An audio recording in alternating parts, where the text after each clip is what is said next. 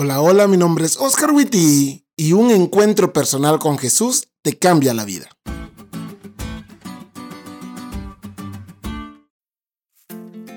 Cuando yo pienso en Jesús, pienso en el Jesús que hacía que los niños lo quisieran abrazar y sentarse a oírlo. O pienso en un Jesús sonriente, un Jesús revolucionario que no se regía por los estándares de su sociedad e inclusive lo veo con un muy buen sentido del humor.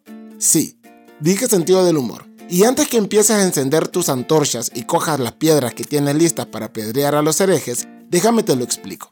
Las personas con las que Jesús decidió comenzar su iglesia fue un grupo de 12 personas, todos egocéntricos, peleoneros, tan diferentes unos de los otros que nadie los hubiera juntado adrede. Los primeros misioneros que Jesús envió fueron dos exendemoniados que vivían en los sepulcros de Gadara, un pueblo pequeño cerca del mar de Galilea. Y la persona que Jesús hoy tiene haciendo este podcast y dirigiendo a su iglesia en una sección de México es a mí.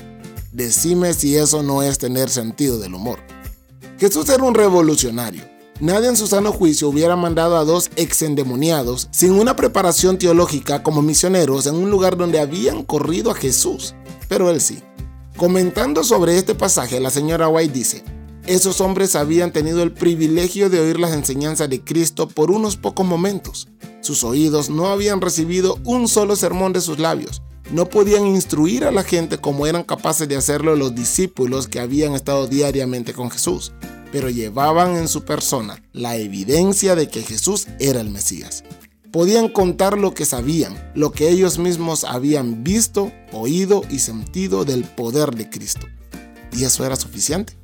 Esto es lo que puede hacer cada uno cuyo corazón ha sido conmovido por la gracia de Dios. Es por eso que Jesús también te llama a vos y a mí, ¿sabes? Porque nadie en esta tierra ha tenido las mismas historias, oportunidades y relaciones humanas que vos. Y por eso nadie puede reflejar la luz del cielo en esas historias, oportunidades y relaciones como vos. No necesitas saber mucho de la Biblia. Necesitas conocer a Jesús y llevar en tu vida las marcas de lo que Cristo ha hecho en vos. Y eso será suficiente para salvar a los que amas.